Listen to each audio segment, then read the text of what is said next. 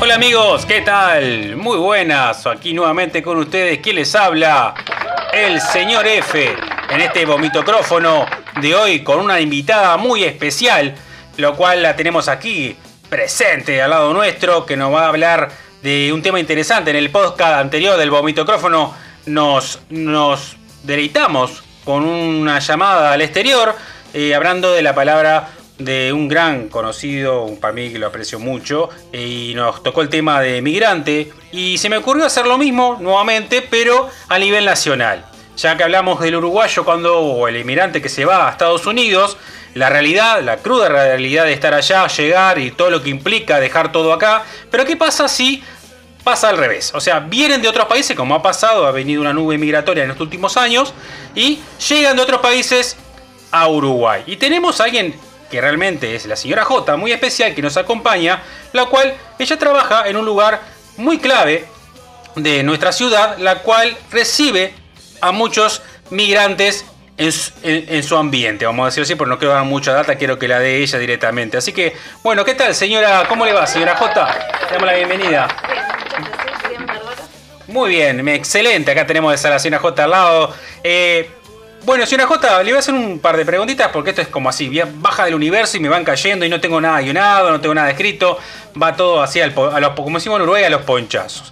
Bueno, señora, usted que trabaja supuestamente en una oficina, eh, no vamos a decir, o si usted quiere lo puede decir ahora cuando le haga la pregunta, es directamente usted recibe realmente a migrantes muy a menudo, ¿verdad? Sí, exacto. Yo trabajo en una oficina del Estado uruguayo, en uno de los organismos del Estado, que recibimos a gran cantidad de población migrante. Muy bien, entonces vamos a hacer de cuenta que yo soy un migrante y llego a su oficina. ¿A, qué llegaría yo a su oficina? Bueno, nosotros somos un servicio de atención y orientación social que en realidad viene, viene toda la ciudadanía de, Montevideo y de la zona metropolitana. Y, vienen como en búsqueda de ayuda, eh, vienen con distintos problemas y vienen a intentar buscar soluciones el mayor problema, por lo que más vienen los migrantes, es para buscar apoyo en la búsqueda de empleo y también en las soluciones habitacionales, en la vivienda. O sea que, bueno, soy un migrante que llegó y no, no tengo más trabajo o no consigo trabajo, no tengo dónde vivir y tengo que pasar por tu oficina, ¿verdad? Sí, mi oficina es una de las tantas otras que existen, ¿no? Y no es especializada solo en migrantes, pero dada que, que está ubicada en el centro de Montevideo, justo vienen muchos migrantes. Y bueno, no tengo dónde vivir, ¿no? sí, es un centro de referencia. Claro, no tengo dónde vivir. ¿Y cuál sería tu, tu consejo? ¿Qué, ¿Qué, me dirías? ¿Cómo, ¿Cómo procedería el proceso de que obviamente llego al país y se me acabaron ya las chances, los comodines, estoy solo? Eh, ¿Qué amparo tendría si voy a tu oficina, por ejemplo? Si no tenés dónde vivir. No tengo dónde vivir. Bueno, eso justo es uno, y lo que yo siempre les explico es que es uno de los, de los desafíos que tiene nuestro país, porque en realidad acá en Uruguay la vivienda es cara, el acceso a la vivienda es cara, y tampoco hay eh, políticas de vivienda eh, a nivel del Estado que generen como mayor accesibilidad o, a bajo costo para la población migrante que más lo necesita, ¿no? Estamos hablando de personas en situación de vulnerabilidad social. Entonces, eh, lo que termina pasando es que terminan, la mayoría hoy en día lo que hacen es acudir a las pensiones habitacionales. Eh, que las pensiones son lugares, eh, residencia colectiva, o sea, son piezas que alquilan, este, que conviven con otras familias en una misma residencia, digamos, pero lo que tiene eso es que no están reguladas por el Estado, porque muchas están como en el... no están eh, autorizadas. En realidad el Estado fiscaliza y regula las pensiones habitacionales, pero algunas, el problema que hay es que no están reguladas. Entonces termina siendo una situación que en realidad empeora, porque no tienen como la garantía y el respaldo del Estado. Trato de explicar, si vos como migrante venís, lo que te trato de explicar es eso, que en realidad el Estado en esa área no te da como mucha solución. O sea que directamente eh, no puedes dar lo que es la ayuda que se necesitaría del otro lado. O sea que yo como migrante llego y necesito un lugar donde vivir, tú no tendrías eh, los medios como para poder ayudarme. No, lo que hago es como asesorarte, orientarte, darte información de eh, las pensiones que existen, de la, bueno, también eh, el MIDES, por ejemplo, cuando son situaciones, porque los hay, migrantes que están en situación de calle, el MIDES, que es el Ministerio de Desarrollo Social, eh, tiene refugios, que son para pasar la noche. Entonces también hacemos coordinaciones y te damos la información para poder ir. Y después lo último que existe es que el Ministerio de Vivienda tiene eh, garantías de alquiler para migrantes, pero es como muy específico porque tenés que tener, por ejemplo, trabajo para poder acceder. O sea, los requisitos que te pide son ciertos ingresos estables y formales que no todo el mundo, y menos cuando recién llegan, tienen. O sea que, bueno, llegué, eh, me, me fue mal, porque tal, llegué a este país sin papeles, me fue mal y bueno, estaba, me quedé en la calle y bueno, tengo que ir como dicen a un albergue, ¿verdad? Tipo un albergue transitorio, Sí, temporal, un refugio un refugio, un refugio y bueno, y ahí sigo viviendo la diaria, si encuentro lugar en ese refugio. No, en realidad lo que pasa es que la mayoría llega con algún cierto capital básico y se va como a alquilar una pieza, una pensión, que es mejor siempre que ir a un refugio, porque en realidad el refugio solo te da la solución de, de pasar la noche, pero en el día quedas en la calle. Entonces, quien puede va a una pensión.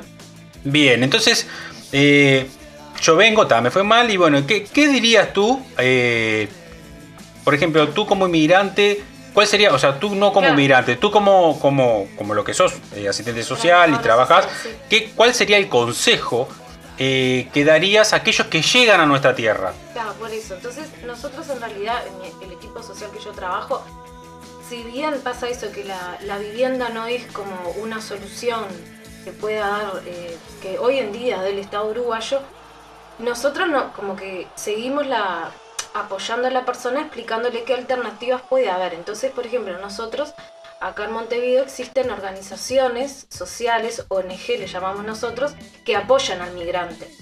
Este, entonces el migrante se, se puede acercar, eh, que bueno, si querés te digo cuáles son, pero que se puede acercar, que aparte quedan todas por ahí por la zona del centro, entonces la persona puede ir caminando, no necesita pagar un boleto de ómnibus, que justo en Montevideo aparte es costoso, pero se puede acercar y eh, también ahí lo vinculan con colectivos de su país de origen, es, es lo que yo le llamo el capital social, ¿no? Las redes, los vínculos para empezar a integrarse.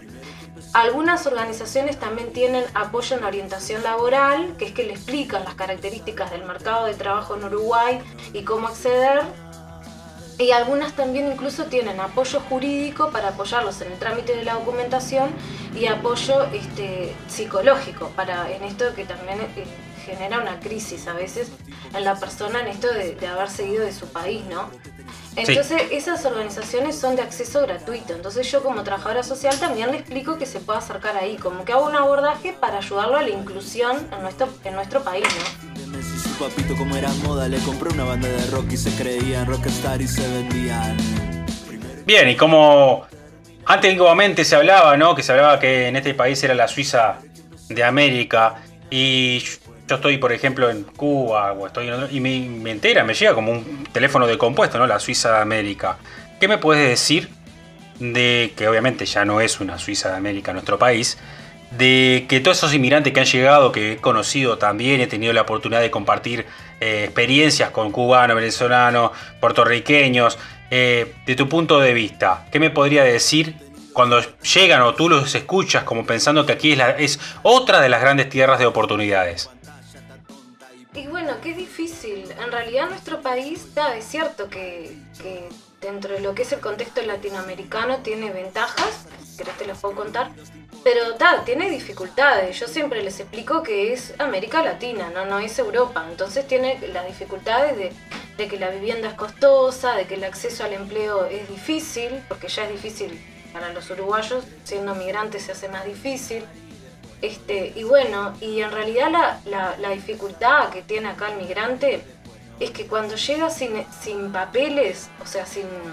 Pero no me refiero a papeles como más documentación de identidad, sino a papeles de, estudios, ¿no? de títulos, eh, y que después es necesario revalidar, es todavía más difícil acceder al mercado de trabajo.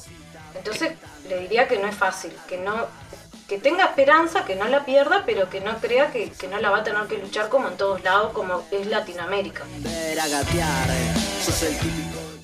Bien, entonces eh, también tenemos la parte de que, como, como vivimos en, en Uruguay nosotros, Eh, sabemos que la comida es cara, que el sueldo mínimo, para que entiendan mucho, son 500 dólares, aproximadamente, no llegaría a 500 dólares. Entonces hay que darle también la perspectiva eh, al, migrante ¿no? que llega, que mm, un alquiler es caro. ¿Tú qué me puedes decir sobre eso?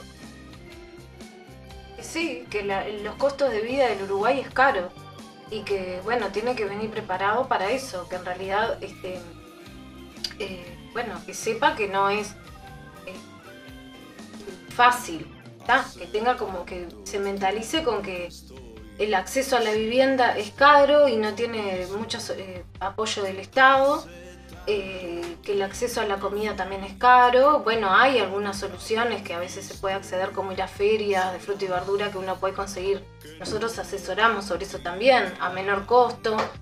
Este, yo que sé, también hay comedores que brinda el Ministerio de Desarrollo Social. Este, pero bueno, son todo prestaciones también focalizadas, hay como más, más cantidad de gente que lo necesita que el recurso disponible, entonces a veces no son respuestas rápidas. Este, sí, sí, tal cual como lo estás diciendo, en realidad eh, tiene que venir sabiendo que no, el Uruguay ya no es lo que se decía antes la Suiza de América, como vos decís, ya no, no es así. Es un país más de Latinoamérica y tienen las mismas eh, complejidades y los mismos desafíos que, el resto de los países. Bien, entonces eh, también eh, una de las cosas que quiero preguntarte, que, es importante, más allá de que como todos lados cuando uno es migrante tiene sus pros y sus contras, por ejemplo yo entiendo que nuestro país tiene algo positivo para el que llega como migrante. Por ejemplo, la documentación. ¿Qué me puede decir sobre el acceso a la documentación. Sí, bueno, y sobre todo eh, hay flexibilidad con los países que son del, del Mercosur, que pertenecen al Mercosur. Sí, eso mismo, el tema de la visa. Exacto. Y, exacto. Este, que por ejemplo esos países eh, no requieren como... Hay como bastante flexibilidad en la documentación para obtener la residencia permanente. A su vez, eh, la cédula de identidad es un trámite relativamente rápido, ya con la cédula, te la dan rápido en Uruguay, la cédula provisoria casi enseguida la O sea, yo llego y puedo ir ya directamente a presentarme al registro civil sí. y ya puedo tramitar la cédula. Siendo, por ejemplo, venezolano, sí. argentino. Incluso tenemos facilidades que si es un migrante que no lo puede pagar, porque el trámite de la cédula tiene, un, costo, tiene un costo, puede ir al MIDES ir al Ministerio de Desarrollo Social y les pueden ayudar con el asumir el costo, se les exonera el costo. El Estado pagaría el costo del primer trámite de la cédula. Y, además, por ejemplo, si la persona no pudo por algún motivo tramitar la cédula, la facilidad que tiene nuestro país es que ya solo el tener el pasaporte eh, le permite, le habilita poder eh, atenderse en, el, en la salud. salud pública, sí, sí, en la medicina, ahí en La salud pública eh, que no solo es la atención, sino también le cubre la medicación, los tratamientos, ¿no? Todo lo que implica. Y después eh, también eh, puede acceder a que los hijos vayan a la escuela, sin tener todavía la cédula, por un periodo de un año hasta que la pueda sacar. Y después este, también puede acceder a trabajar, en realidad solo con el pasaporte, que en general también le piden después el carnet de salud. Lo que está pasando en los hechos es que igualmente muchas empresas piden la cédula pero tal, no es algo que esté como por ley determinado, ¿se entiende? Ya con el solo hecho de tal. Y lo que también pasa, que a veces es una tranca, son los tiempos en esto de, del trámite de las reválidas de los estudios. Sobre todo cuando son títulos profesionales que tienen tiempos eh, bastante largos y también tienen costo. Bien. El, y perdón que te corte, pero el caso de Cuba y los dominicanos, no, eh, eso sí necesitan visa y ahí el trámite es más difícil porque no están en el Mercosur. Pero igual se pueden quedar, igual acceden a la eh, educación. Igual acceden a la salud, a la educación, todo eso que te dije, sí. Igual, con el pasaporte. Una vez me, llegó a mi oído, por, por tener esto de que estaba hablando que tuve convivencia con, con migrantes de otros países, que tienen, es como si tú, un cubano tenía un periodo de visa y automáticamente, cuando se le terminó, se, eh, hubo como un, hay como una prórroga, pero a su vez le marcan la cédula como que ya esa cédula, que, se le dio el documento nacional uruguayo, ya no sirve. Mm. Y después regularizó porque después esperó unos papeles que a su vez hay resiliencia en, o resistencia, mejor dicho, en Cuba de mandar cierta documentación por el hecho de que no quieren que profesionales se vayan eh, de su país. Entonces el apostilleo, el, el pagar documentación Sí, es en complicado. realidad mi experiencia lo que muestra con los cubanos es que más que nada la- los obstáculos que tienen es con los costos. Mm. Son altos costos para ellos el poder revalidar los títulos. Este, entonces muchas veces eso le- les dificulta. Igual también te digo que los cubanos tienen bastante acceso acá en el Uruguay para acceder a la a trabajar como médicos. Bien, entonces, pero en- en sí hablando, tenemos lo que se llama que, bueno, llegamos al país, tenemos la documentación, como en muchos países no- eso no, no existe. O sea, te piden que tengas una visa, un tiempo. Nuestro país tiene lo que es esa puerta abierta que yo llego y puedo tener una documentación. A su vez, también tengo lo que se llama, que tú me vas a ayudar, los derechos laborales. ¿Qué me puedes decir sobre los derechos laborales? Sí, eso es lo igu- igual que cualquier ciudad- eh, ciudadano o habitante uruguayo. Tiene los mismos derechos laborales, eso está cubierto. Lo que está pasando, lo que se ve también, es que hay mu- muchos que también acceden a, por esto que te decía, que no tienen el título y todo eso, que acceden a trabajos precarios, ¿no? Eh, por ejemplo, muchos están en los servicios de... No sé si puedo nombrar pedidos ya rápido esto. Sí, sí, no, Claro. acá no, no nos pagan, a- no, no nos auspicia están nadie. como en esos servicios, eh, también muchos están en, en la parte más de restaurante, ¿no? De- eh, algunos también en esto de ser empleados domésticas o, empleados de servicios de limpieza o por ejemplo guardias de seguridad, como que acceden a, mercado, a, trabajos bastante mal remunerados, pero que en general están bajo la órbita formal y entonces los cubre todos los derechos, ¿no? Que, que implica eso, o sea, el aguinaldo, el, el este el, eh, el aportar a la, para una jubilación, todo lo que implica eso, al- el FONASA, que es, es la salud.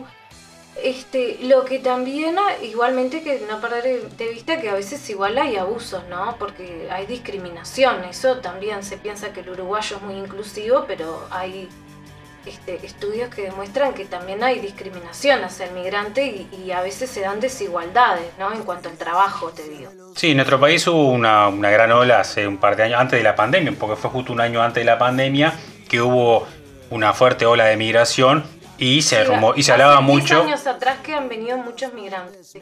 También hubo una gran ola, Sí. que fue brutal, porque nuestro país supuestamente estaba bien. Eh, nuestro país sí, está bien, pero no está tan tan bien como tendría que ser. Y a su vez, en esa, en esa, en esa gran migratoria, se hablaba mucho de que se contrataba mucho al inmigrante porque se le pagaba poco. Y se despedía también al uruguayo. O sea, realmente nuestro país, si te pones a pensar, eh, no es como en otros países que, por ejemplo, como en el, en el movimiento de Corfron anterior, eh, vos vas a Estados Unidos y trabajas en la construcción y olvídate. O sea, no, no salís de un rubro que es el que el yankee no quiere trabajar, pero aquí más allá de todo tienes más posibilidades que en Estados Unidos a la hora de poder trabajar en otras áreas. Por ejemplo, tenés título pero no lo revalidaste, pero terminaste trabajando en una empresa informática, siendo ingeniero, dirigiendo gente y sos un, un- un migrante. En ese punto te quería... Sí, según el rubro. Por eso, los venezolanos y cubanos en general acceden, porque tienen generalmente están sobrecalificados y acceden a ese tipo de trabajo que vos decías, pues aparte en el rubro informático, el rubro de la medicina, pero hay otros como los dominicanos, este, los peruanos, este, que, vienen también de Latinoamérica, argentinos, brasileños, que en realidad no, acceden más a- a trabajos más precarios, ¿no? Y también la característica es que muchas veces son trabajos que no hay sindicatos. Entonces tampoco están protegidos por lo que implica toda la movida sindical, ¿no? Bien, bien de bien. Ahora, ¿qué mensajes, más allá que somos personas que damos muchos mensajes, eh, ¿es como en Estados Unidos el apalancamiento? O sea, necesito tener gente acá, como tú dices, una comunidad para poder tener un mejor camino y desarrollarme mejor. O directamente dijo, pensarlo dos veces antes de llegar a este país. No, sí, sigue siendo, dicho por los mismos migrantes, un país que da más oportunidades y garantiza más los derechos que sus países de orígenes, ¿no? Eh, sí, sí, sigue siendo. Igualmente, claro, siempre el tener contacto, es lo que yo llamo el capital social, siempre el tener contactos y redes te permite este, acceder a, trabajo, acceder a, información, acceder a mejores oportunidades. Entonces, si vos sos migrante y estás por tomar la decisión, yo te diría que primero, antes de viajar, te asegures de llevar toda la documentación que necesitas, hasta de los estudios, todo. Y después, em, eh, porque acá se valora mucho en el Uruguay los estudios. Y algunos tienen estudio y no traen los papeles y después hace todo más difícil. Y, y, bueno, y después te diría que sí, que no te pienses que va a ser fácil, que va a llevar meses, que es como cualquier país latinoamericano que tiene sus desafíos. Y bueno, y, que vengan mentalizado que hay que lucharla. Bien, me parece genial. Muy bien, eh, ¿algún último mensaje que quieras eh, aportar? Ya que esto es el vomitocrófono, tenés un momento para decir lo que tengas ganas sobre este tema o lo que quieras. Eh, tenés el micrófono abierto y podés transmitirlo para que te escuchen y se haga conciencia de lo que están del otro lado, poder entender lo que vas a decir. Bueno, que sí, que yo creo que es un tema que, que dado esto que decíamos, que como hace 10 años atrás han venido una oleada migratoria importante, es un tema que se está tomando de manera más seria en nuestro país, que se accede a, cuestiones que no son menor, como bueno, la educación, la salud de forma gratuita, se accede a este, hasta prestaciones sociales como la asignación familiar para los hijos, eh, los migrantes también pueden acceder, pero tiene dificultades la vivienda, el acceso al empleo, la inseguridad que tiene nuestro país. Tiene todavía desafíos y bueno, y el Estado uruguayo necesita mejorar las políticas sociales al respecto y bueno, que, lo tengan en cuenta, que, no vengan con la ingenuidad de creer que están viajando a, a, un país de primer mundo, como puede ser el europeo o Estados Unidos, sino que el Uruguay tiene complejidades. En general, los migrantes que yo he atendido dicen que se sienten muy bien recibidos, así como dije que acá hay discriminación, también voy a decir que en general dicen que somos una sociedad solidaria, amable, eh, existen muchas oficinas, tengan en cuenta que existen muchas oficinas que apoyan y orientan al migrante y también organizaciones de la sociedad civil, así que bueno, en el caso de necesitarlo pueden acudir, que no van a estar solos, que dentro de todo hay bastantes apoyos. Muy bien, excelente. La señora J, espero que le haya quedado muy claro a todos, porque la info tratamos de hacerlo siempre un extracto del todo, así que le agradezco a la señora J por haber venido o llegado hacia nosotros y haberse permitido entrevistar o eh, haya hablado en este vomitocrófono. Así que bueno, muchas gracias señora J. Bueno, de nada, espero que les haya servido la información y bueno, gracias por la invitación a las órdenes. Bien, la vamos a tener más seguido de lo normal a la señora J. Un aplauso para ella. Nos despedimos y como siempre tratamos de que en este vomitocrófono se sepa todo.